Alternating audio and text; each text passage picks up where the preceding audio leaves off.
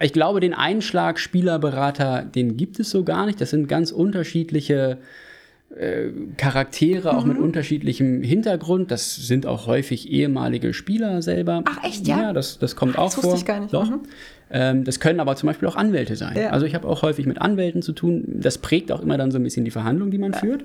Ähm, Gibt es mehr Runden zum Austausch der Vertragsunterlagen? Ja, ich sag mal, ein Anwalt geht vielleicht dann an so eine Verhandlung auch nochmal anders ran, als, mhm. als jemand, der selber bis vor kurzem noch gegen den Ball getreten hat. Ja. ja? Ähm, also das sind ganz unterschiedliche Charaktere, ganz unterschiedliche Typen. Ähm, das macht es eben dann auch manchmal herausfordernd, mit denen umzugehen und mit denen zu kommunizieren. Aber, und das ist auch das Schöne am Sport, ähm, alle lieben halt den Fußball und alle sprechen irgendwo auch eine gemeinsame Sprache. Und in so einer Verhandlung haben ja auch alle ein gemeinsames Ziel. Ja? Also der Spieler, der will ja dann auch zum HSV kommen und der HSV will den Spieler.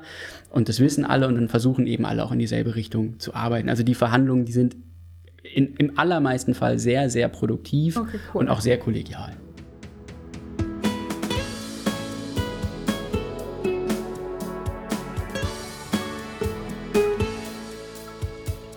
Brezeln und Wein, der Podcast für die ehemaligen der Bucerius Law School. So, liebe Zuhörerinnen und Zuhörer, ich begrüße euch ganz herzlich bei unserem Podcast Brezeln und Wein. Heute ist die fünfte Folge, die erste Folge post-Corona. Es ist Wahnsinn, dass wir wieder zusammen im Studio sitzen dürfen auf dem Campus. Und ich begrüße heute bei mir Philipp Winter. Philipp, bevor wir loslegen, First Things First. Auf jeden Fall. Cheers, schön, Cheers. dass du da bist. Schön, dass ich endlich da sein darf. Äh, für euch, die uns jetzt gerade nicht sehen könnt, wir trinken wie immer für euch Eden Rock den Studium Generale Spezialwein, äh, von dem der eine oder die andere schon den ein oder anderen Kater hatte. Wir machen es, wir ziehen es durch. Wir machen es Samstagmittag 14.30 Uhr.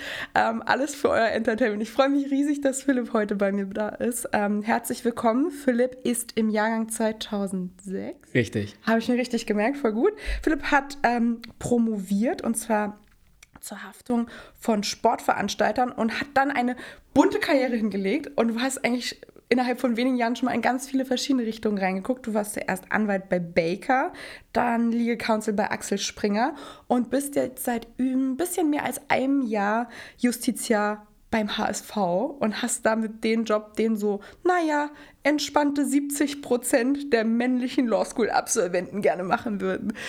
Philipp, wie bist du da gelandet? Äh, erstmal ganz, ganz herzlichen Dank für die äh, warmen Willkommensworte. Es freut mich sehr, dass ich endlich hier sein darf. Wir hatten es ja tatsächlich im März schon mal ja. angedacht. Äh, dann ist Corona dazwischen ja. gekommen, wie zwischen so vieles. Äh, umso glücklicher bin ich, dass es ja, cool. jetzt die Möglichkeit gibt, das nochmal nachzuholen. Ja, und dann vielleicht noch eine ganz kleine Ergänzung. Ist mir jetzt fast unangenehm, weil du ja schon völlig richtig gesagt hast, ich habe in zwei Jahren fast schon ein gesamtes Berufsleben irgendwie untergebracht, zumindest was die Stationen angeht. Bin tatsächlich nicht so richtig sesshaft geworden. Eine Station hast du noch vergessen. Die habe ich vergessen. Vor Baker McKenzie äh, habe ich noch äh, ein gutes halbes Jahr bei der Kanzlei Redeker Sellner Dars in Berlin ah, verbracht. Stimmt, stimmt, stimmt. stimmt. Ja. Das habe ich sogar gelesen. Ja. Was genau machen die? Das ist auch eine, sagen wir mal, eine deutsche Großkanzlei, die also mhm. auch jetzt nicht auf ein Rechtsgebiet festgelegt sind, sondern ganz unterschiedlich. Sehr renommiert sind die zum Beispiel im öffentlichen Recht, im mhm. Verwaltungsrecht, im Verfassungsrecht, im Europarecht oder zum Beispiel auch im Medienrecht. Ich habe da ähm, so allgemeines Wirtschafts- und Handelsrecht gemacht, das war auch sehr spannend. Aber es war dann eben doch nicht das, was ich auf Dauer machen wollte. Und hast du das auch bei Baker gemacht? Bei Baker habe ich dann Arbeitsrecht gemacht. Also ah, ich habe okay. dann tatsächlich in, in den Heimathafen gekommen. Genau, also ich habe in dieser Zeit äh, bei, bei Redeker, ähm, da bin ich tatsächlich auch hingekommen, so ein bisschen mit dem Thema Sportrecht mhm. im Hinterkopf. Da können wir vielleicht dann nachher auch nochmal ja. drüber reden, wie sich das alles ergeben hat. Ähm, und habe dann aber relativ schnell gemerkt, okay, so dieses, sagen wir mal, allgemeine Wirtschaftsrecht. Ja ohne den wirklich starken Bezug zum Sport, das war es dann nicht. Ja. Und dann habe ich mir überlegt, okay, dann mache ich Arbeitsrecht. Das war dann tatsächlich für ja. mich so ein bisschen Heimathafen. Du erinnerst dich ja noch daran, wir saßen jetzt zusammen mal hier bei Freshfields, bei. Freshfields genau. im Arbeitsrecht, haben wir uns ein Büro geteilt. Also genau. das war für mich dann auch bekanntes Terrain. Und das wollte ich dann auch als Anwalt gerne machen. Ja, voll gut. Und ähm, du meintest schon, du hattest eigentlich die ganze Zeit im Hinterkopf, ja, Sportrecht soll es eigentlich sein. Woher kommt die Begeisterung und wie kriegt man dann diese Position beim HSV? Also ich glaube, die Position beim HSV kriegt man äh, auch durch sehr viel Glück. Da muss ja. man tatsächlich einfach, einfach zur richtigen Zeit. ja. Genau so ist es. Es gibt ja. ja. einfach in Deutschland sehr, sehr wenige von diesen Jobs. Ne? In der ersten und zweiten Bundesliga gibt es 36 Clubs. und von denen haben auch nicht alle äh, Justiziare. Ja. Also überhaupt nicht der Fall. Das heißt, sagen wir mal, es gibt vielleicht 22 dieser Stellen. Also da ja. muss man tatsächlich Glück haben, zur richtigen Zeit am richtigen Ort sein. Und du hast gefragt, ähm, wie dieser Wunsch entstanden ist. Also ich war schon eigentlich als kleines Kind immer sehr fokussiert und fixiert auf Sport, habe auch immer sehr, selber sehr viel Sport gemacht, gar nicht nur Fußball. Was hast du gemacht? Ich also ich habe tatsächlich Rugby. Ja, ist das, das ist das ist richtig. Ja. Das ist richtig. Weißt du das noch aus ja, unserer? Ja, ich kann mich noch dran erinnern. Wo hast du Rugby gespielt? Ich habe ähm, angefangen, habe ich mal in der Schulzeit, habe ich ein Auslandsjahr in Neuseeland verbracht mhm. in einem Internat. Und man kann halt nicht ein Jahr in Neuseeland leben, ohne Rugby zu spielen. Das funktioniert. Ich habe ungefähr ein halbes Jahr gebraucht, um mir das anzusehen und mich dann auch wirklich mal zu trauen. Und dann habe ich das zweite halbe Jahr da auch wirklich äh, gut zugelangt und ja. mitgemacht. Und das hat super viel Spaß gemacht. Und dann habe ich hier im Studium tatsächlich das auch wieder aufgenommen in Hamburg. Ähm, ich hatte einen Kommiliton, der hat auch Rugby gespielt. Und äh, der hat mich dann hier mal mitgenommen, dann zum Training. Ich habe da zeitweise sogar beim, beim HSV auch gespielt. Und dann später auch nochmal für einen anderen Club. Und ähm, das war super toll super toll. Also gar nicht mal nur Fußball. Ich hatte auch eine, sagen wir, sehr kurze äh, Karriere als Linksverteidiger. Ähm, habe mich damals allerdings dann schon gerne gestritten, was ja auch vielleicht nicht die schlechteste Eigenschaft ist, äh, um Jurist zu werden, und habe mich dann irgendwann mit meinem Trainer überworfen und habe dann kurzerhand einfach aus, als Trotzreaktion meine Karriere beendet. Ach was? So war es, genau. Okay, krass. Und habe mich dann anderen Sportarten zugewandt. Und direkt einfach auch den Sport abbrechen ist auch mal. Es war tatsächlich dann sehr konsequent. Also ich, ich habe dann andere Sachen ausprobiert. Ich habe dann viel Tennis gespielt und viel Tischtennis gespielt. Und ähm, habe Fußball natürlich als Leidenschaft immer gehegt und gepflegt. War auch, auch selber großer, großer Fußballfan, habe auch sehr gerne die Spiele gesehen und hatte immer das Kicker-Abo und habe mich damit sehr viel auseinandergesetzt und habe auch schon früh angefangen, mal so ein bisschen hinter die Kulissen mhm. des reinen Geschehens auf dem Platz zu gucken, sondern mal zu gucken, was passiert da auch so in den Clubs. Strategische Entscheidungen. Genau, was ja. sind so die strategischen Entscheidungen, vielleicht auch mal so wirtschaftliche Zusammenhänge. Es ist ja ein riesiger Markt. Es ist, ein, riesiges eine, Business. ein riesiger Markt, ein riesiges ja. Business. Aber ich habe das nie irgendwie als eine Art Berufsperspektive gesehen, das mhm. überhaupt nicht. Ähm, das kam dann erst, ähm, als ich hier an der Law School Jura studiert habe ähm, und mir dann auch irgendwann mal Gedanken gemacht habe, wie es danach mal weitergehen könnte nach dem Studium. Und ähm, dann habe ich überlegt, okay, vielleicht gibt es ja tatsächlich eine Möglichkeit, Sport und Recht auch miteinander zu verbinden, das zusammenzubringen. Und ich hatte da dann das erste Mal Glück. Das sind einfach manchmal Fügungen, die sich so ergeben. Ich habe bei Frau Rötel am Lehrstuhl gearbeitet mhm. als studentische Hilfskraft. Mhm. Und irgendwann bin ich mit Frau Rötel darüber mal ins Gespräch gekommen und habe ich ihr das erzählt, dass das vielleicht eine Idee ist, wo es mal hingehen könnte. Und dann meinte sie, Herr Winter, das gibt's ja gar nicht. Ähm, ich ich kenne noch den Herrn Viehweg, den Professor Viehweg aus Erlangen. Bei dem hatte Frau Rötel jetzt entweder sich habilitiert oder promoviert, mhm. ich bin mir mhm. nicht sicher. Ähm, und zudem hatte sie aber noch, noch gute Verbindungen und der ist tatsächlich eine Koryphäe im Sportrecht. Ja, also in, in Erlangen hat der zu der Zeit das Institut für Sportrecht auch geleitet, der ist mittlerweile emeritiert. Ja. Aber zudem hatte sie Verbindungen und hat sie gesagt, ich rufe doch den Herrn Viehweg mal an.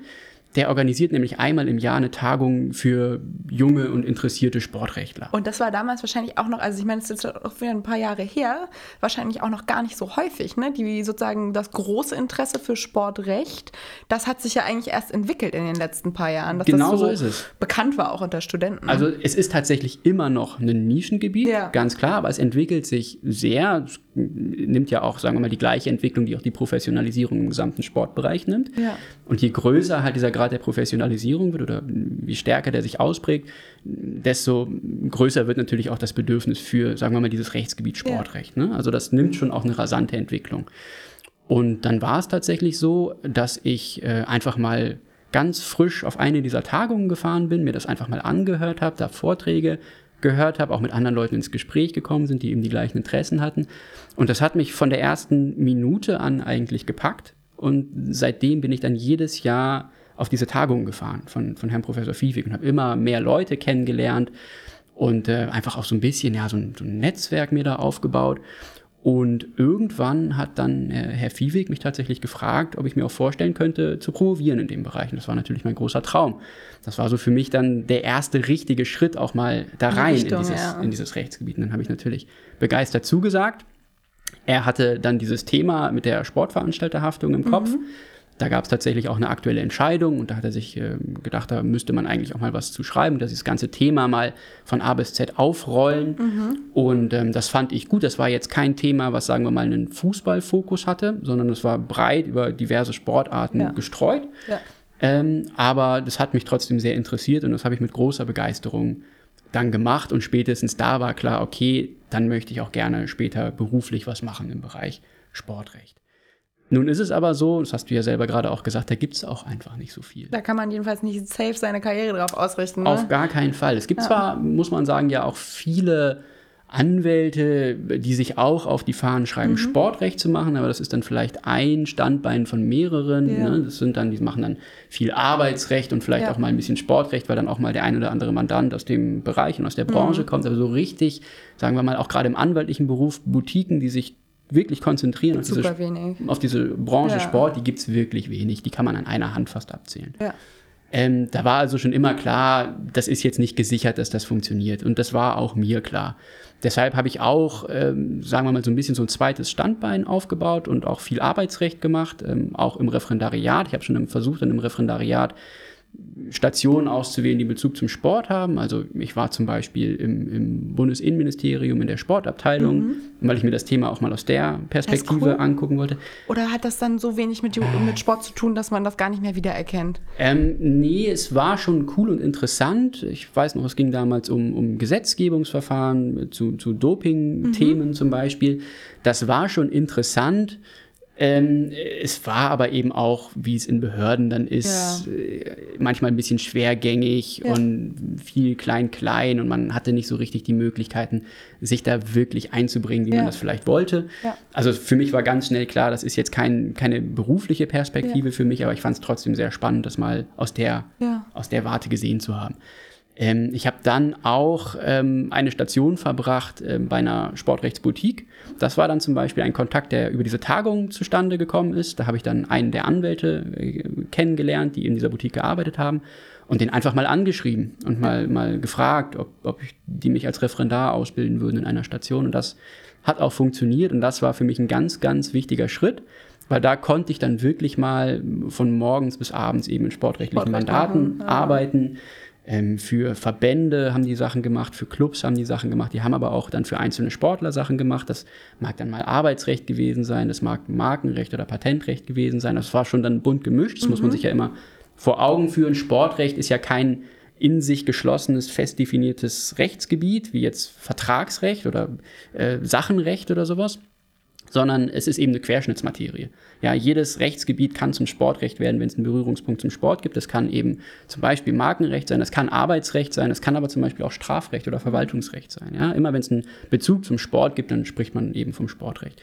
Und das war da in der Kanzlei auch so. Die hatten also jetzt nicht einen Schwerpunkt zum Beispiel auf Sportarbeitsrecht, sondern das war bunt gemischt. Mhm. Die haben sich eben so ein bisschen dann als, sagen wir mal, Full-Service-Kanzlei für die Sportbranche gesehen.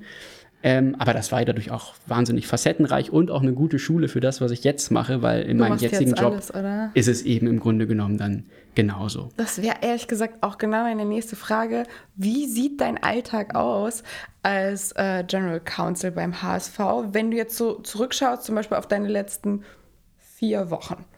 Ähm, wo bist du? Also ich habe jetzt sozusagen für alle Menschen, die so genauso viel Ahnung haben von Fußball wie ich, ich habe äh, mich da jetzt versucht, ein bisschen reinzufuchsen. Und ich weiß, dass jedenfalls, was diese ganze heiße Transferphase angeht, in der würde ich jetzt auch noch zusätzlich an einem Samstag belasten und deine Zeitraum. Ich weiß, dass da ganz viele verschiedene Player zusammenwirken. Ich weiß, dass es sozusagen von Seiten des Vereins den Sportvorstand gibt. Das ist innerhalb des Vorstands quasi der Mensch, der sich damit zusammensetzt. Wer kommt als nächstes bei uns in, in Kader? Also wer sind die nächsten Menschen, die auf dem Platz stehen? Dann gibt es natürlich den Trainer, den habt ihr auch gerade neu besetzt. Dann gibt es auf der anderen Seite die Sportler, die Fußballer, die zu euch kommen sollen oder gehen. Die sind wiederum auch vertreten durch Spielerberater. Richtig. Genau. Und jetzt sozusagen, du hast ja schon gesagt, du machst ganz, ganz viele Sachen, also auch die ganzen Sachen mit Patenten und wie sieht das aus mit Sponsoren, welche Vertragsbeziehungen gibt es dort? Ich kann mir vorstellen, dass das auch dein Teil ist. Aber wenn wir uns mal dieses Setting mhm. angucken, in der Transferphase, wo bist du da als Justiziar mhm. unterwegs? Ja, also das ist momentan tatsächlich das prägende Feld. Man kann meinen Arbeitsalltag äh, so ein bisschen in, in verschiedene Phasen mhm. unterteilen. Es gibt tatsächlich die Transferphase, die ist dann ähm, doch sehr dominiert von diesem ganzen Transfergeschehen und es gibt dann die Phasen außerhalb der Transferphase, äh, wo dann, sagen wir mal, dieses ganze Kernsportgeschäft so ein bisschen runtergefahren wird.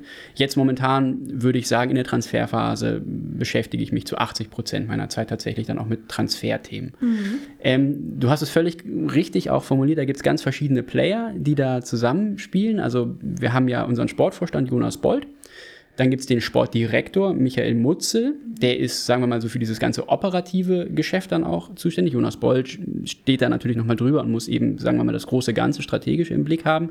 Die operativen Themen landen dann eben eher beim Sportdirektor Michael Mutzel. Dann haben wir noch eine Scouting-Abteilung. Und dann haben wir äh, natürlich auf der, noch den Trainer, der da noch mit reinspielt und auf der anderen Seite eben auch die Spieler und die Berater. So. Das Ganze kann man sich grob runtergebrochen so vorstellen, dass natürlich die strategische Planung, wie es im Kader weitergehen soll, nicht erst in der Transferphase oder kurz vor der Transferphase losgeht, sondern im Grunde genommen das ganze Jahr über wird da im Hintergrund dran gearbeitet. Vor allem eben im Sportvorstand und, und der Direktorsport, der sich in Abstimmung mit dem Trainer und in Abstimmung mit der Scouting-Abteilung überlegt, wo hat der Kader vielleicht Schwachstellen ähm, wo müssen wir vielleicht was machen, auch welche potenziellen Abgänge müssen wir ersetzen. Da hatten wir in der vergangenen Saison natürlich auch noch die zusätzliche Herausforderung, dass wir zweigleisig planen mussten, einmal für das Szenario Aufstieg und einmal für das Szenario zweite Liga. Das ist dann nochmal eine zusätzliche Herausforderung. Aber sagen wir mal, die ganzen Pläne, die liegen dann natürlich in der Schublade, was nicht heißt, dass man auch mal auf, auf Unvorhergesehenes reagieren müsste. Das kommt natürlich auch, auch vor, wenn dann mal in der Transferphase ein Spieler kommt, der sagt, so, ich möchte jetzt gehen. Ja. Also sagen wir mal, die, die ganzen Überlegungen, die laufen, mhm. auch die Gespräche mit potenziellen Spielern, die werden dann eben auch schon relativ früh geführt das ist dann was, das im, im, ersten Schritt, wenn man das mal generalisieren möchte, häufig der Leiter der Scouting-Abteilung macht, der eben die Spieler auch beobachtet und der den Erstkontakt herstellt. Die sitzen dann auch bei irgendwelchen Spielen und schauen denen zu. Also wenn jetzt nicht so Corona wäre, Film, genau, ist so meine Filmvorstellung. Genau so ist das. Also wenn jetzt nicht Corona wäre und es jetzt nicht die Beschränkungen ja. bei den Zuschauern gäbe, dann würden die Scouts regelmäßig im Stadion sitzen in ganz Deutschland oder Europa und sich da die Spiele angucken und, und entweder einzelne Spieler tatsächlich scouten oder eben sich auch mal ein Spiel angucken ja. ähm, und jetzt ohne wirklich den Fokus nur auf einen einzelnen Spieler zu haben. Das ist tatsächlich so. Ne? Und sagen wir mal, die Ideen, die dann daraus aus erwachsen und entstehen, ähm, die werden dann intern auch schon früh diskutiert. Da bin ich dann noch nicht einbezogen, weil mhm. ich natürlich jetzt nicht keine Rolle spiele bei der Frage, welcher Mittelstürmer ist jetzt geeignet. Aber du hättest schon eine Meinung. Ich hätte schon eine Meinung, ganz sicher. Ich hätte eine, eine, selbstverständlich. Okay, also wenn man mich fragen würde, dann würde ich auch sicherlich noch den einen oder anderen Geheimtipp auspacken, scouten, genau. den kein anderer auf dem Schirm hätte. Nein, Spaß beiseite. Also da haben wir tatsächlich wirklich die besten Experten und sind da ganz sicher erstklassig aufgestellt. Also das funktioniert super. Und ähm, wenn es dann konkret wird und dann über den Spielerberater eben mit dem Spieler auch mal über Zahlen gesprochen wird und dann das noch konkreter wird und man sagt, okay, wir wollen es machen und das ist ungefähr der Rahmen, den wir uns vorstellen, dann komme ich ins Spiel. Ich werde dann eingebunden entweder vom Sportvorstand oder vom Sportdirektor, die sagen so, Philipp, ähm, jetzt musst du dich dann auch mal mit dem Berater dann auch zusammentun. Dann bin ich derjenige, der dann ähm, Verträge entwirft, der sagen wir mal das, was, was die sich überlegt haben vom Sport, dann gießt in ein Vertragskonstrukt. Da haben wir natürlich Muster, aber ähm, das ist tatsächlich so, dass man da schon im Einzelfall immer noch sehr, sehr viel dran rumschrauben muss und abbilden muss.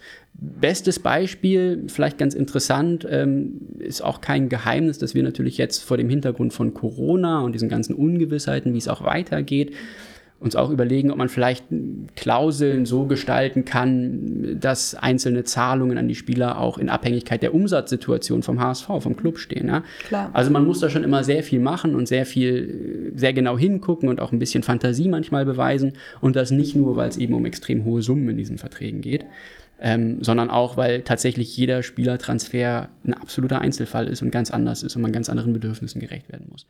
Und dann ist es auch so, dass ich mich dann häufig selber direkt mit den Beratern austausche. Manchmal, wenn es viele Transfers äh, parallel sind, die wir dann auch handeln müssen, dann verteilt man das auch so ein bisschen so. Dann bin ich auch nicht immer derjenige, der dann im direkten Kontakt mit dem Berater steht. Dann ähm, macht das vielleicht auch mal der Sportdirektor. Ähm, aber so läuft das dann, genau. Und dann gibt es auch immer noch Diskussionspunkte, die man mit den Beratern dann quasi austüftet und diskutiert und verhandelt. Und ähm, da kann ich als Jurist dann natürlich nicht sagen, okay, da muss jetzt das Gehalt runtergesetzt werden, ja oder nein. Aber es gibt eben dann auch in der Gestaltung, wie man das Ganze umsetzt, dann schon auch immer viele Punkte, wo man als Jurist sich nochmal einbringen kann. In meinem Kopf ist das ja so ein Business, wo es um ultra viel Geld geht ähm, bei diesen Spielerverträgen insgesamt bei Fußball, aber vor allem auch bei diesen Verträgen. Jetzt ist sozusagen unfassbar, was da über was für Summen man da teilweise spricht. Und auf der anderen Seite sehe ich dann da also natürlich sportliche Höchstleistung auf jeden Fall, aber auch einfach so 19-jährige Jungs und 19 bis 29-jährige Jungs, ähm, teilweise mit riesigen Egos, teilweise auch gar nicht. Ist das nicht eine super schwierige Verhandlungssituation? Also weil es einfach auch so eine spezielle Gruppe von Vertragspartnern ist, mit denen man spricht. So, so, eine Gruppe von Menschen, die darauf angewiesen sind, innerhalb von zehn Jahren ihres Lebens quasi vorzusorgen für ihr ganzes Leben und auch unter extremer Beobachtung, extremem Druck stehen. Auch diese ganzen Verhandlungen werden super kritisch verfolgt, von allen Seiten kommentiert. Wie nimmst du das wahr? Also das ist ja was ganz anderes als das, was wir normalerweise in Kanzleien machen. Ja, ja. das ist sicherlich völlig richtig, aber das ist dann tatsächlich das Arbeitsfeld äh, vor allem des Sportdirektors, mhm. der eben selber dann über die Zahlen verhandelt mhm. mit den mhm. Spielern. Der hat da sicherlich mit genau diesen Herausforderungen auch zu kämpfen, die du gerade beschreibst. Ja. Aber ich komme dann tatsächlich erst später. Kommst ein bisschen später mit aufs Bord. Feld, genau. Ja. Okay. Was ist das so für ein Schlagmensch, der Spielerberater ist? Sind das so richtig, wie ich mir so richtig passionierte Fans ihrer Spieler, die sie vertreten, oder sind das auch so ganz rationale Typen? Ich glaube, den Einschlag Spielerberater, den gibt es so gar nicht. Das sind ganz unterschiedliche äh, Charaktere, auch mhm. mit unterschiedlichem Hintergrund. Das sind auch häufig ehemalige Spieler selber. Ach echt, ja? Ja, das, das kommt auch das vor. Wusste ich gar nicht. Doch. Mhm. Ähm, das können aber zum Beispiel auch Anwälte sein. Ja. Also ich habe auch häufig mit Anwälten zu tun. Das prägt auch immer dann so ein bisschen die Verhandlung, die man ja. führt. Ähm, Gibt es mehr Runden zum Austausch der Vertragsunterlagen? Ja, ich sag mal, ein Anwalt geht vielleicht dann an so eine Verhandlung auch nochmal anders ran, als, mhm. als jemand, der selber bis vor kurzem noch gegen den Ball getreten hat. Ja. ja?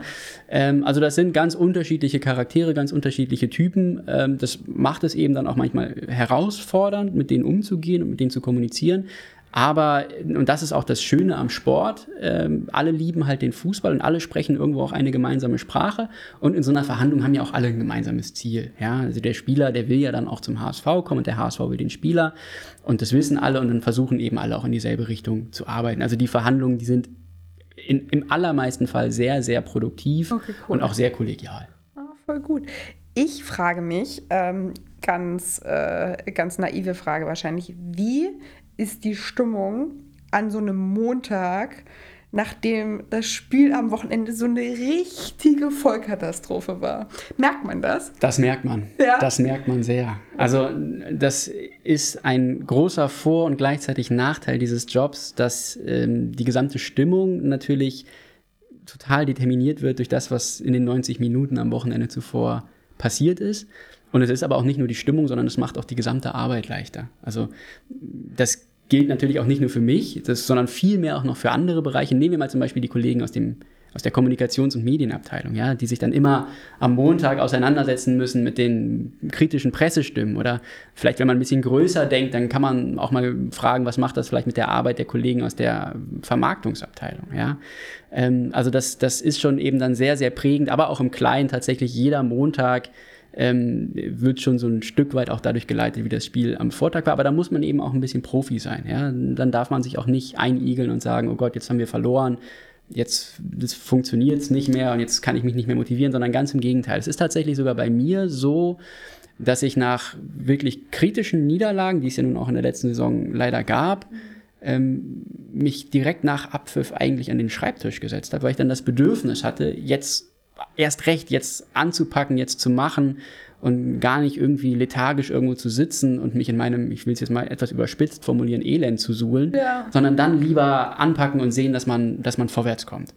Und äh, so sind allerdings auch die meisten bei uns. Also es gibt dann immer so eine kurze Phase, wo man dann einmal sich schütteln muss und dann noch einmal vielleicht die, die Mundwinkel ein bisschen runterhängen. Aber wie gesagt, da sind auch alle wirklich professionell und äh, schaffen es dann schnell wieder aufzustehen und den Blick nach vorne zu richten. Wo guckst du das Spiel am liebsten? Im Stadion natürlich. Ja, ah, gar und keine wo, Frage. Wo im Stadion? Es gibt ja so die ähm, quasi so eine Lounge, mhm. wo man in der VIP-Area total nett, aber ja auch ein bisschen weit weg sitzt und für dich wahrscheinlich schon fast eher ein Arbeitsumfeld mhm. als ein Entspannungsumfeld, obwohl sozusagen die Bedingungen total fancy sind. Mhm. Äh, Gibt es irgendeine Ecke, wo du am liebsten sitzt? Ähm, es gibt keine Ecke, in der ich jetzt am allerliebsten sitze. Also ich gucke manchmal das Spiel tatsächlich bei uns in der HSV-Loge. Mhm. Das häufig auch dann, wenn ich das Ganze verknüpfe mit beruflichen Themen. Man muss sich ja auch vorstellen, dass das mal einer der raren Momente ist, wo man den Vorstand und den Aufsichtsrat ja auch an einem, ne? genau, mal ja. in, in einen Raum zusammenkriegt und dann vielleicht auch einmal noch so auf kurzen Dienstwege das ein oder andere Thema besprechen kann. Ja. Also manchmal dann da. Äh, manchmal auch in anderen Bereichen im VIP-Bereich. Ähm, da treffe ich halt auch viel dann Anwälte, Dienstleister oder auch manchmal den ein oder anderen Spielerberater nochmal. Ähm, einfach auch Leute, mit denen man sich dann auch mal abseits irgendeiner Verhandlung nochmal so ein bisschen einfach austauscht und bespricht. Ähm, manchmal gucke ich das Spiel aber auch einfach ganz normal irgendwo in der Kurve ja. ähm, oder auf der Tribüne und genieße da einfach die Stimmung. Und das mache ich vor allem dann gerne, wenn ich auch nicht alleine im Stadion bin, sondern äh, Freunde oder Bekannte mal mitnehme. Hast du deinen Sohn schon mal mit ins Stadion genommen oder ist der noch zu klein? Ich habe ihn mit ins Stadion genommen, aber noch nie zum Spiel. Ah, okay. Nein, nein, okay. also da ist der, oder sagen wir mal vor Corona. Die 90 Minuten wahrscheinlich auch noch ein bisschen lang gewesen vor Corona, ne? Richtig, also ja. die Aufmerksamkeitsspanne ist ja. dann natürlich noch nicht so groß. Ich glaube, der Fan, also der würde sich nicht interessieren für das Fußballspiel, ja, sondern wenn dann nur das Ereignis, ne? für das Drumherum. ja. äh, absolut. Ich würde ihn total gerne mitnehmen. Ich freue mich da auch drauf, wenn das bald mal möglich ist. Aber ich war natürlich mit ihm schon im Stadion und wir haben mal den Blick aufs Spielfeld geworfen. Und der weiß auch genau, wenn ich morgens sage, so ich fahre jetzt ins Stadion, dann weiß der genau, wo es hingeht. Und der wird auch tatsächlich ein kleiner HSV-Fan. Also ja, ja das, das, kann man, glaube ich, dann auch in der Situation nicht verhindern. Ne? Das, das will ich auch gar nicht. Nee, genau. Ähm, ich fördere das äh, auch sehr. Er hat also den Stoff-Dino und er hat ein kleines Trikot und er hat das äh, HSV-Dino-Buch mit den Geschichten von Dino Hermann, aus dem lese ich ihm immer sehr, sehr gerne vor. Und er weiß genau, wenn er die Raute sieht, dann weiß er HSV und dann freut er sich auch immer sehr. Ja. Okay, dann gucken wir mal, dass es ähm, post-Corona wieder die Möglichkeiten gibt, ihm vielleicht auch mal das ganze Erlebnis mit, mit Zuschauern vor Augen zu führen. Wie war jetzt die Zeit ähm, Corona und Profifußball? Wie hast du die Zeit erlebt und wie waren jetzt vor allem auch die ersten Spiele vor völlig leeren Stadien? da dein Eindruck? Also die, die ganze Corona-Phase war für uns alle, für alle Clubs und für uns alle beim HSV eine große Herausforderung. Das nicht nur aus juristischer Perspektive, sondern für, wie, wie gesagt, für alle, aber auch aus juristischer Perspektive. Es war natürlich so, wir hatten die Themen, mit denen andere Unternehmen in der Corona-Krise, andere mittelständische Unternehmen auch, auch betroffen sind sagen wir mal, unser ganzer Geschäftsbetrieb ist ja im Grunde genommen eingebrochen. Das äh, betrifft vor allem natürlich den Spielbetrieb, aber auch so Themen wie Merchandising. Wir haben ja Fanshops, die mussten wir schließen. Ähm, das, das war ja alles, uns war ja die komplette Grundlage entzogen. Oder zum Beispiel auch, wir vermieten das Stadion im Sommer für Konzerte oder andere Großveranstaltungen. Das war auf einmal auch nicht mehr möglich, ja. Wochen, ja. Genau, und dann hatten wir natürlich die gleichen Themen, die andere auch hatten. Jetzt mal Stichwort Kurzarbeit. Ja. Damit musste man sich auseinandersetzen. Das sind dann natürlich auch Themen, die dann vorwiegend bei mir auf dem Schreibtisch landen. Ähm, haben wir aber auch an, an anderer Stelle absolute Top-Profis, also dann zum Beispiel aus der Personalabteilung, mit dem Thema Kurzarbeit hatte sich keiner von uns jemals näher auseinandergesetzt. Ne? Also das kommt ja auch relativ selten vor, selbst wenn man äh, Arbeitsrecht mal in der, in der Großkanzlei gemacht hat, so wie ich, mit, mit dem Thema Kurzarbeit hatte ich da nie zu tun. Das heißt, da musste man sich dann so ein bisschen von Scratch auf einarbeiten, aber das hat dann im Team bei uns auch wirklich super gut funktioniert und ich glaube, wir haben das auch passabel umgesetzt. Aber dann gab es natürlich auch ja, die ganzen Herausforderungen, die daraus erwachsen sind, dass wir kein Fußball mehr gespielt haben und es völlig unklar war, wie es weitergehen soll in der Liga. Mm, zu dem Zeitpunkt, als der Spielbetrieb eingestellt worden ist, waren wir auf Tabellenplatz 3. Und jetzt muss man wissen, in der zweiten Bundesliga steigen der erste und der zweite auf und der dritte kommt ja in die Relegation, ne, gegen den Vorvorletzten der ersten Liga. Das gehört zu meinem kleinen Fußball. Sehr gut, dann das, weißt du schon. Du baust schon auf. Ja, aber dann, dann bist du ja schon vorne mit dabei. ja, ich bin also ich ganz bin, vorne mit dabei. Ich bin beeindruckt. Ja.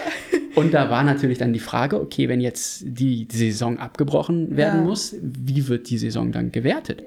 Ja. Das Sagt hat auch jedes dann, Land anders gemacht. Es ne? hat tatsächlich jedes Land anders gemacht. Sagt man dann, äh, es wird gar nicht gewertet und alle Mannschaften, die in der zweiten Liga gespielt haben, müssen wieder in der zweiten Liga spielen? Das wäre für uns natürlich eine Katastrophe gewesen. Ja. Oder sagt man, man friert einfach den Tabellenstand ein und die ersten beiden der zweiten Liga gehen dann hoch? Scheiße gewesen. Oder sagt man, okay, dann muss der dritte eigentlich auch hochgehen, weil man ihm die Chance nimmt, über diese Relegation auch hochzugehen. Da haben wir uns natürlich vorbereitet im Hintergrund ne, auf alle möglichen Szenarien und haben auch überlegt, ob man wir das, dagegen vor, Genau, das ne? sind natürlich die Fragen, die werden ja. dann gestellt. Könnten wir dagegen vorgehen? Hätten ja. wir dann eine Chance? Das ist natürlich auch die Frage, sollte man das dann machen? Ja. Aber das sind alles eben diese, diese Herausforderungen, die dann gestellt werden. Und dazu kommt natürlich auch, dass im Fußball Verträge, und da spreche ich jetzt nicht nur von den Arbeitsverträgen mit den Spielern, sondern zum Beispiel auch Sponsoring-Verträge oder, oder ähm, andere Catering-Verträge, die sind ja häufig auf den 30.06. eines Jahres terminiert. Genau. Das ist der Zeitpunkt, zu dem die Saison dann endet und zum 1. Juli beginnt dann die neue Saison. Und da war dann auch die Frage, hat das jetzt zum Beispiel Auswirkungen ne, auf, auf die Verträge oder was ist dann zum Beispiel mal, mal ein ganz plastischer Fall? Ein Spieler hat eine Klausel, dass sich sein Vertrag verlängert, wenn er in einer Saison 25 von den eben normalerweise ja 34 Ligaspielen gemacht hat.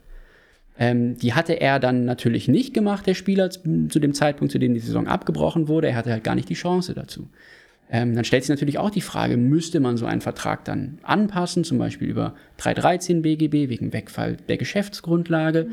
oder ergänzender Vertragsauslegung oder was auch immer. Aber was ist jetzt mit diesem Vertrag? Und das sind natürlich die Fragen, die man sich dann stellt und auf die man sich dann auch vorbereiten muss, weil wir waren da in der Phase in völliger Ungewissheit darüber, ob diese Saison fortgeführt wird oder nicht. Und das war vor dem Hintergrund tatsächlich eine sehr, sehr heiße Phase. Ich habe das Gefühl, Fußball, den, den Fußballbetrieb zurückholen, war so eine der Top-Prios der deutschen Politik. Ähm, was natürlich auch viel darüber aussagt, welchen Stellenwert Fußball für uns hat, für, gerade für uns äh, Deutsche, welche, welche Wichtigkeit Fußball ja. hat. Ähm, liegt das tatsächlich daran, dass Fußball so ein Volkssport ist oder liegt das vor allem auch daran, dass Fußball so ein riesiges Geschäft ist?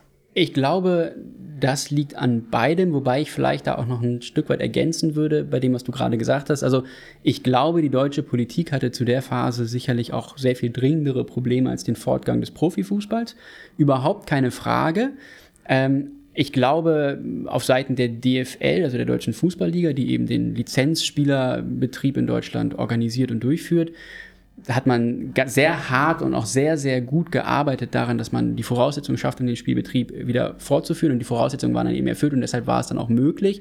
Aber nicht, weil es eine Top-Priorität in Deutschland war, sondern weil, wie gesagt, im Hintergrund die Voraussetzungen geschaffen worden sind. Aber da muss man auch sagen, ich glaube, es war auch ein wichtiger Schritt, weil es das zumindest nach meinem Gefühl das erste wirklich deutliche Signal auch an die Gesellschaft war, es geht wieder vorwärts, es geht wieder in die richtige Richtung und wir schaffen es, da durchzukommen und wir schaffen es, das zu lösen. Und ich glaube, das war einfach auch unter dem Gesichtspunkt, jetzt mal unabhängig davon, dass es Fußball war, einfach wichtig, da mal dieses Signal zu setzen. Und ich glaube, das war vielleicht dann auch so ein bisschen ein Türöffner auch für andere Themen. Ähm, und zu deiner anderen Frage, ja, ich glaube, es liegt an beiden. Fußball ist einerseits sicherlich in Deutschland Volkssport. Ähm, ich glaube, es gibt in Deutschland wenig Themen, die die Massen so sehr begeistern wie Fußball. Ich merke das zum Beispiel auch selber. Ähm, mir hat es immer geholfen, dass ich eine Leidenschaft für Fußball habe, wenn ich irgendwo hingekommen bin, wo ich keinen kannte und man Smalltalk machen musste. Ja, in 90 Prozent der Fälle konnte man mit den Leuten Fußball. über Fußball reden. Das ja. funktioniert fast immer. Es funktioniert nicht immer, aber es funktioniert fast immer, weil fast jeder mit diesem Thema was anfangen kann.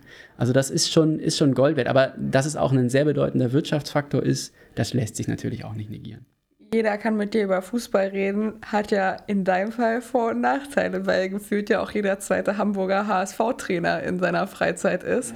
Ähm, darüber würde ich gerne mal ein bisschen deinen Blick auf die Dinge sehen. Du hast eben schon häufiger über das Thema Medienecho gesprochen und dass es natürlich ein Job ist, der unglaublich reflektiert wird von den Medien. Ähm, für dich war der Einstieg jetzt erst vor ein bisschen mehr als einem Jahr und du warst schon mit der ganzen Diskussion, ich spreche seinen Nachnamen immer, äh, seinen Namen immer falsch aus, aber ich glaube, Bakari Yatta. Völlig richtig. Ist richtig? Ist okay, ich habe es jetzt die letzten zehn Mal falsch gemacht. Das hat jetzt zum ersten Mal geklappt. Ähm, du warst direkt in den Bildschlagzeilen für die Leute, die sich nicht damit auskennen. Das ist ein Spieler, bei dem es ging in der Diskussion darum, da ist er un ungeklärt, wann und wo er geboren wurde und er ist nach Deutschland eingewandert und es war super umstritten, wie sein Aufenthaltsstatus ist. Und du bist direkt, weil mhm. du auch dieses Thema natürlich mit begleiten musstest, juristisch, direkt äh, mit Foto in der Bild gewesen. Wie ist für dich sozusagen die direkte Zusammenarbeit mit den Medien machen natürlich, macht eure PR-Abteilung, macht die Kommunikation. Aber wie nimmst du das wahr und wie ist das für dich in deinem Alltag, wenn quasi jeder aus deiner Familie und von deinen Freunden Tipps zum Fortgang des HSV geben kann? Also vielleicht fange ich mit der zweiten Frage an. Ja. da entwickelt man tatsächlich relativ schnell ein dickes Fell. Das muss man. muss man weglächeln. Man, ne? Genau, man muss es weglächeln. Du sagst das völlig richtig. Also du wirst es nicht verhindern können, dass jeder da seine Meinung hat. Und viele äh, schaffen es auch manchmal auch nicht auf den ersten Blick zu differenzieren, dass das für dich eben mehr ist als jetzt nur Stammtischgerede, sage ich mal, ja. ne, sondern dass es für dich wirklich auch wichtig ist. Ja, ja und du dich jeden Tag, du, grade, genau, du, du lebst ist auch diese Themen. Und wenn dann jemand kommt und sagt, oh, was habt ihr denn da beim letzten Spiel wieder für Quark gemacht und da hättet ihr doch dies und jenes und warum macht er denn nicht so und so? Da muss man ein bisschen mit leben. Also, was zum Glück nicht mehr passiert, das ist, war anfangs noch der Fall, aber da haben die Leute, sind dann auch lernfähig an der Stelle, ist, dass sie ähm, nach Spielen anrufen oh und darüber reden wollen. Oh Gott. Da haben meine Freunde dann schon relativ schnell gemerkt, dass das keine gute Idee, keine gute Idee ist, gerade nach Niederlagen. Da ja. muss man mich dann auch in Ruhe lassen. Ne? Ja. Das ist also völlig klar. Aber ansonsten, du sagst es völlig richtig, das muss man ein Stück weit weglächeln. Und das andere Thema, da hast du recht, das ist eine ganz neue Dimension für mich in diesem Job gewesen. Das hatte man natürlich vorher überhaupt nicht. Wenn, als, ja als, als Juristen einfach Nein. häufig im Background. Ne? Das bin ich jetzt auch noch. Ja. Also ne, das bin ich natürlich jetzt auch noch. Ich komme ganz, ganz wenig mal in die Medien. Das ist auch gut so. Das würde ich auch überhaupt nicht anders wollen. Es ist tatsächlich manchmal so, dass Medienvertreter auch bei mir anrufen, aber ich verweise die dann ganz platt an die, an die Kommunikations- und Medienabteilung. Da haben wir unsere Profis sitzen und die wissen eben auch, wie sie dann damit in Medien umgehen. Und das funktioniert auch bestens so. Ähm, aber natürlich, du hast den Fall Jatta ja angesprochen. Das war tatsächlich so, dass der, glaube nach drei Wochen, in meiner dritten Woche landete dieses Thema bei mir. Und gleich so ein großes Brett, ne, wo auch Richtig. alle direkt aufgesprungen sind. Richtig, also es ist tatsächlich das, sagen wir mal, größte Thema gewesen, das bei mir bislang auf dem Schreibtisch lag. Und ich bin mir auch sicher, beziehungsweise vielleicht hoffe ich es auch ein Stück weit, dass es sehr, sehr lange das größte Thema bleiben wird ähm, und da nichts Vergleichbares nochmal kommt. Es war natürlich juristisch hochspannend, aber mhm. es war eben auch eine Herausforderung in dieser Gemengelage, ähm, weil sich tatsächlich alle Medien für dieses Thema interessiert haben und man eben auch immer im Hinterkopf hatte, alles, was man jetzt sich überlegt ähm, und was man auch dann an Empfehlungen auch vielleicht dem Vorstand gegenüber ausspricht oder was man auch in, in Schriftsätzen verarbeitet, das findet im Zweifelsfall irgendwo auch Niederschlag dann in den Medien oder wird dann mal aufgegriffen oder verarbeitet. Das heißt, das ist schon was, das hat man dann auch immer im Hinterkopf. Und klar, du sagst es, dann landet auch mal irgendwie ein, Foto in der Zeitung, in, in der Bild oder im Abendblatt oder sowas. Aber da trete ich ja dann auch nie als Protagonist auf, sondern war vielleicht dann mal zufällig auf irgendeinem Foto, stand ich dann auch daneben. Also das ist schon, das ist schon okay. Aber ja sicherlich auch eine nicht nur juristische Beratung. Also das war ja sozusagen jetzt zum Beispiel so ein Fall, der einfach so komplex und so viel also so viel Medienecho gefunden hat, dass man, wie du eben sagtest, so eine krasse Gemengelage mhm. hatte, oder? Und mhm. darauf werden wir ja in der Regel nicht so richtig vorbereitet. Muss ich aber auch nicht sein, weil da habe ich natürlich auch Experten im Club, ah, dann gut. eben zum Beispiel aus der Medienabteilung, ja. da haben wir wirklich Hand in Hand zusammengearbeitet. Wir saßen dann jeden Tag zusammen, also mit dem Pressesprecher oder mit dem Leiter der Unternehmenskommunikation und haben, ähm, haben uns dann wirklich genau überlegt, wie, wie, wie muss man jetzt bestimmte Themen aus juristischer Perspektive abstimmen und wie muss man sie aus kommunikativer ja. Seite abstimmen Was und begleiten. Zwei verschiedene Sachen es sind zwei völlig unterschiedliche Bereiche, ja. aber da haben wir, das hat uns tatsächlich auch sehr, sehr nah dann zusammengebracht in der Zeit und das ist was, das hat unsere Zusammenarbeit seither geprägt und also ich sage immer, dieses Jatta-Thema ja. ähm, war im Grunde genommen der beste Start, den ich haben konnte. Weil ähm, du gleich einmal alle kennengelernt hast, ne? Genau, also ja. man war gleich mittendrin, es war natürlich ein Kaltstart per Excellence, ähm, aber wenn man sich dann einmal da an der Stelle auch ein Stück weit freigeschwommen hat, dann kann man halt auch vielleicht ein bisschen schwimmen. Und da habe ich sehr, sehr viel in sehr, sehr kurzer Zeit lernen müssen, aber eben auch gelernt. Ich habe noch ein Thema, was, glaube ich, bei allen deutschen Fußballfans, alle die Ahnung haben, immer so einer der Urkonflikte ist, den ich nie als richtigen Widerspruch verstanden habe. Ich verstehe auch, wenn man dazu keine klare Position bezieht, aber mich interessiert es trotzdem ich habe das mitbekommen mit dem äh, Konflikt zum Beispiel bei Hopp in Hoffenheim und dass es immer wieder so ein Riesenthema gibt zwischen den Sponsoren, die im Fußball einen riesen Einfluss haben und einfach auch einen großen Teil der Finanzierung zur Verfügung stellen und den Fans auf der anderen Seite. Gefühlt immer ein riesiger Widerspruch zwischen Kommerz und ja, so Volkssport. Wie nimmst du das wahr und hat sich dein Blick darauf im letzten Jahr vielleicht auch nochmal geändert? Also, das ist sicherlich ein Konflikt, den gibt es. Ähm, der wird vielleicht verstärkt dann eben an zwei unterschiedlichen Polen geführt, aber ich glaube, es gibt auch eine ganz breite Masse, die diesen Konflikt so jetzt nicht sieht oder sich davon nicht groß beeinflussen lässt. Ja. Also es gibt natürlich eine, eine, ja auch in Hamburg durchaus starke Ultraszene, ja. die sich eben ganz klar auch gegen Themen wie Kommerzialisierung im, im Fußballsport ähm, sträubt und es gibt möglicherweise dann auf der anderen Seite eben auch vielleicht äh, gewisse Geldgeber oder sowas, die mit der Ultraszene nicht so viel anfangen ja. können. Aber man muss zu beidem sagen, es sind eben Erscheinungen, Bestandteile dieses Fußballsports, die dazugehören, die auch nicht negiert werden können. Also die Fankultur, die eben auch ganz maßgeblich geprägt wird durch die Ultraszene, die ist ein ganz wesentlicher Bestandteil. Für Leute, die keine Ahnung von Fußball haben, kurzer Einschub. Ultras sind die Menschen, die die Fangesänge machen, die Fahnen mitbringen und auch ansonsten versuchen, so gut wie möglich den, den Fanclub zu organisieren und mitzuprägen. Die leben halt die Fankultur. Genau. Ja, die sind also ohne die Ultras wäre sicherlich sicherlich das Stadionerlebnis ein Langweilig, ganz, ganz anderes. Ja. ja, das jetzt lang, also wäre auf jeden Fall ein ganz anderes und der Fußball, so wie wir ihn im Grunde genommen auch alle lieben oder sowas, der, zu dem gehören die Ultras eben auch, auch dazu, muss man ganz klar sagen. Man muss nicht alles gut finden und gutieren, was, was Ultras tun. Also wir haben ja auch immer wieder Diskussionen über Pyro-Einsatz. Ihr habt mal kontrolliert jetzt abgebrannt, oder? Wir haben Vor einem halben Jahr ja. oder so habt ihr doch mal mhm. die kontrolliert abbrennen lassen und ich glaube, das war jetzt so als Show-Effekt für alle Beteiligten nicht so der Hammer, wenn ich das, wenn ich die Bilder richtig in Erinnerung habe. Also ich fand es tatsächlich sehr, sehr gut. Ich war ja, im Stadion. Gut? Ja, ich fand es okay. gut. Ich habe es nur auf Fotos gesehen, das ist natürlich nicht das Gleiche. Nein, also es ist jetzt nicht so, wie wenn, sagen wir mal... Ähm, der ganze Block brennt. Die, der, der, Im Norden, da bei uns, im Norden ist ja der Bereich, wo auch ja. die, die Ultraszene ja. Äh, steht, bei, bei, bei Heimspielen. Wenn da jetzt irgendwie das Lichterloh brennt, das ist natürlich ganz anders, aber das wollen wir auch nicht. Ich finde das ja auch beängstigend. Also ich sozusagen, ich bin ja einer von diesen ganz weichgespülten Menschen, wenn er Fußball guckt, ich bin dann kriegt er ja Panik, wenn es überall komplett brennt. Also das ist tatsächlich ein sehr, sehr kompliziertes und komplexes Thema, ja. das auch, auch bei uns intern äh, kontrovers diskutiert, diskutiert, wird. Ne? Ja. Das ist auch richtig so und das ist ja. auch gut so, aber ähm, also wie gesagt, dass, dass die Ultraszene dazugehört und ein ganz wesentlicher Teil ist, darüber kann man eigentlich nicht streiten. Ähm, andererseits kann man aber eigentlich auch nicht darüber streiten, dass zumindest dieser, sagen wir mal, ungeregelte Einsatz von Pyrotechnik, dass das nichts ist, was wir dulden. Ne? Also wir sagen, Pyrotechnik ist auch eben ein wesentlicher Bestandteil der Fankultur. Und äh, damit gehen wir auch um. Und dieser, dieser geregelte Einsatz von Pyrotechnik, das war eben für uns auch mal ein Experiment, auch mal zu gucken, kann das vielleicht ein Schritt auch in die Zukunft sein. Das war ja auch was, das war von langer Hand vorbereitet.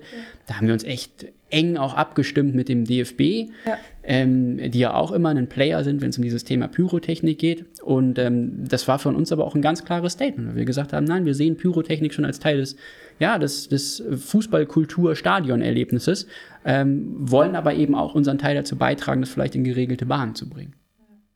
Richtig gut. Also diesen Widerspruch von äh, Kommerz und Fanszene, Volkssport versus äh, gesponserter Spitzensport, den, den nehmen wahrscheinlich nur die beiden Pole so ganz extrem wahr. Und dazwischen gibt es äh, wahrscheinlich viele Menschen, die das gar nicht als so krassen, krassen Widerspruch empfinden. Ja, also ich glaube, wahrnehmen, ich meine, die Diskussionen, die gibt es, die werden auch ja. öffentlichkeitswirksam geführt. Ja. Wahrnehmen tut das dann, glaube ich, jeder, der sich irgendwie mit Fußball auseinandersetzt. Ähm, es hat sicherlich auch jeder eine Meinung, ja. der, der ins Stadion geht zu diesem Thema.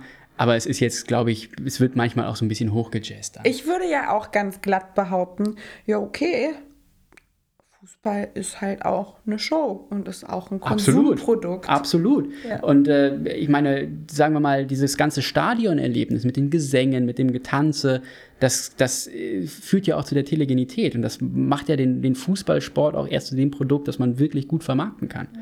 Das sieht man ja auch jetzt, wenn man mal Spiele sieht, ähm, jetzt ohne Zuschauer. Und die Zuschauerzahlen, die halt auch sogar, obwohl eigentlich keiner gerade was zu tun hat, die ja auch krass runtergegangen ja, sind, seitdem ja. keiner mehr zuguckt und mehr mitbrüllt. Es ist auch einfach ein anderes, ein anderes ähm, Fernseherlebnis. Ja. Nicht umsonst hat ja Sky auch die, die alternative Tonoption eingeführt, dass man sich Fangesänge ja. einblenden lassen ja. kann, dann quasi, weil es sonst manchmal, es fehlt einfach was. Ja, ja, voll.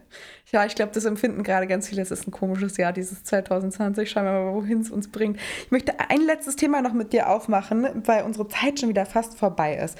Es ist ein Thema, was super aktuell gewesen ist und wir hatten es schon für unser Gespräch im März Platz auf der To-Do-Liste und es ist zwischendurch wieder voll hochgekocht. Und es ist ein super politisches Thema und es geht mir eigentlich primär um deinen Blick darauf. Es geht für mich um Fußball und das ganze Thema Rassismus. Ihr habt jetzt einen neuen äh, Trainer, mhm. einen schwarzen Trainer, mhm. einen von ganz wenigen schwarzen Trainern in äh, Deutschland. Ich glaube, es ist tatsächlich in der ersten und zweiten Bundesliga der momentan einzige. einzige. Genau, das ist für mich, ähm, das war für mich im März schon ein Thema, worüber ich sprechen wollte, weil das immer mal wieder hochkocht. Grundsätzlich ist ja Fußball ein sehr gleichmachender Sport. Er ermöglicht vielen Menschen einen sozialen Aufstieg und ähm, im Prinzip wird auf dem Feld und auf der Entwicklung, wie man da hinkommt, ja wenig darauf geguckt, wo man eigentlich herkommt, welche Hautfarbe man hat, was die Eltern machen. Trotzdem kommt es immer wieder zu rassistischen Zwischenfällen und irgendwie ist es auch ein Thema, was ja, man sagt dann immer so, Fußball ist bunt und so, aber so richtig adressiert und aktiv angegangen wird es jedenfalls für mich, als jemand, der ganz wenig Ahnung davon hat, nicht. Ähm, gibt es irgendwelche Projekte, wo du sagst, okay, da, da sind wir dran oder das halte ich zum Beispiel für sinnvoll, da zu sensibilisieren oder das sind auch Wege, die sinnvoll sind, um das Thema zu beackern und ähm, ja, auch da sollten sich auch Spieler vielleicht mal politisch äußern dürfen zu diesen Themen. Ich kann, erinnere mich, dass als es mit dieser George Floyd-Debatte losging, mhm. dass das nicht gewollt war, dass die Spieler sich dazu äußern, weil eben generell politische Statements sozusagen versucht werden, aus dem Fußball rauszuhalten. Wie nimmst du das wahr? Also ich glaube, der Fußball hat da einfach auch aufgrund der Rolle und der Aufmerksamkeit, die ihm zukommt, äh, Verantwortung und muss sich auch klar positionieren, was sicherlich schon passiert äh, in vielem Maß. Also ich erinnere mich auch selber, schon jetzt in meiner Zeit beim HSV gab es die eine oder andere Kampagne gegen Rassismus. Ähm, ich erinnere mich zum Beispiel, vielleicht ein ganz klassisches Beispiel, selbst daran, dass ich auch schon mal vor dem Rückspiel gegen Nürnberg im Winter diesen Jahres auf dem Feld stand und einen Banner hochgehalten habe gegen Rassismus. Da gibt es immer wieder Projekte, da engagieren wir uns auch. Da wissen wir auch, äh, als HSV werden wir natürlich auch wahrgenommen, auch hier in Hamburg und noch über die Grenzen der Stadt hinaus und versuchen da eben unseren Teil zu beizutragen. Mhm. Es ist auch super wichtig. Und ich glaube, der Fußball kann diese, diese Rolle auch seriös ausfüllen, weil, wie du schon gesagt hast, er eben auch dafür steht, dass Menschen ganz unterschiedlicher Kultur und Herkunft und Hautfarbe zusammenkommen und eben eine gemeinsame Leidenschaft teilen. Deshalb sind wir da, glaube ich, auch glaubwürdig an der Stelle. Ähm, das Thema, was du gerade auch noch angesprochen hast mit politischen Statements der Spieler im Spielkontext selber, ist tatsächlich ein, ähm, ein heikles. Mhm. Ähm, stellt sich ja auch immer die Frage, wer definiert, was noch erlaubt ist und was nicht. Über Politik lässt sich ja bekanntlich auch immer streiten. Es gibt aber Themen, über die kann man eigentlich nicht streiten, wie zum Beispiel das Thema Rassismus. Ja. Deshalb äh, habe ich es auch als, als absolut begrüßenswert empfunden, dass diese Diskussion, die ja dann aufgekommen ist, als Spieler wie Jaden Sancho dann politische Botschaften auf ihren T-Shirts unter ihren Trikots im, im, im Verlauf des Spiels gezeigt haben, sehr schnell dann auch wieder eingefangen worden ist. Und auch die Verbände, die vielleicht zunächst dann eben sich an den Wortlaut der Statuten gehalten haben, in denen drin steht, dass äh, der Spieler auf dem Feld keine politischen Botschaften ähm, verkünden darf, verlautbaren darf, ähm, die dann auch sehr schnell da an der Stelle wieder zurückgerudert sind und gesagt haben, nein, also das ist auch dann ein gewisses ähm, äh, sozialpolitisches Engagement, das eben auch wünschenswert ist und dass man an der Stelle auch fördern muss und das ist, äh, unterstütze ich auf jeden Fall, unterschreibe das auch so. Ja, ich fand, ich fand es ähm, mega cool, ehrlich gesagt, dass die sich da positioniert haben. Und ich fand, das war ähm, sozusagen ein Weg, auf dem ganz viele Menschen erreicht wurden, von genau den richtigen ähm, Messengern sozusagen. Absolut. Das war mega, mega cool. Allerletzte Frage, dann war es das auch schon für heute. Hast du einen Vortrag, an den du dich bis heute erinnern kannst, oder ein Event, bei dem es Brezeln und Wein gab, der für dich die glücklichste Erinnerung ist, oder alternativ der schlimmste Kater?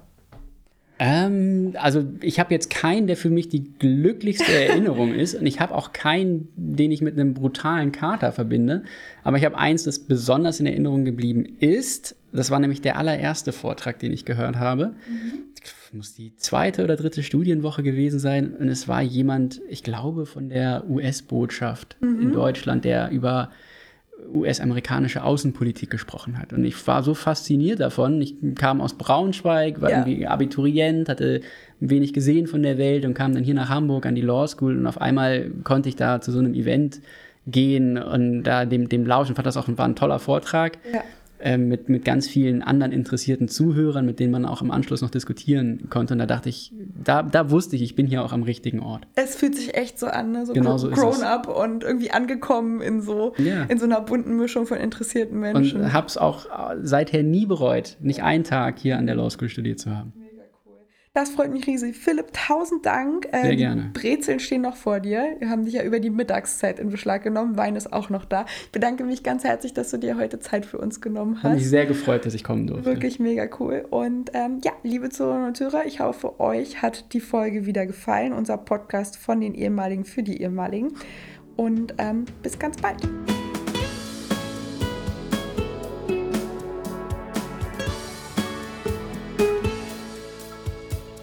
Brezeln und Wein, der Podcast für die ehemaligen der Bucerius Law School.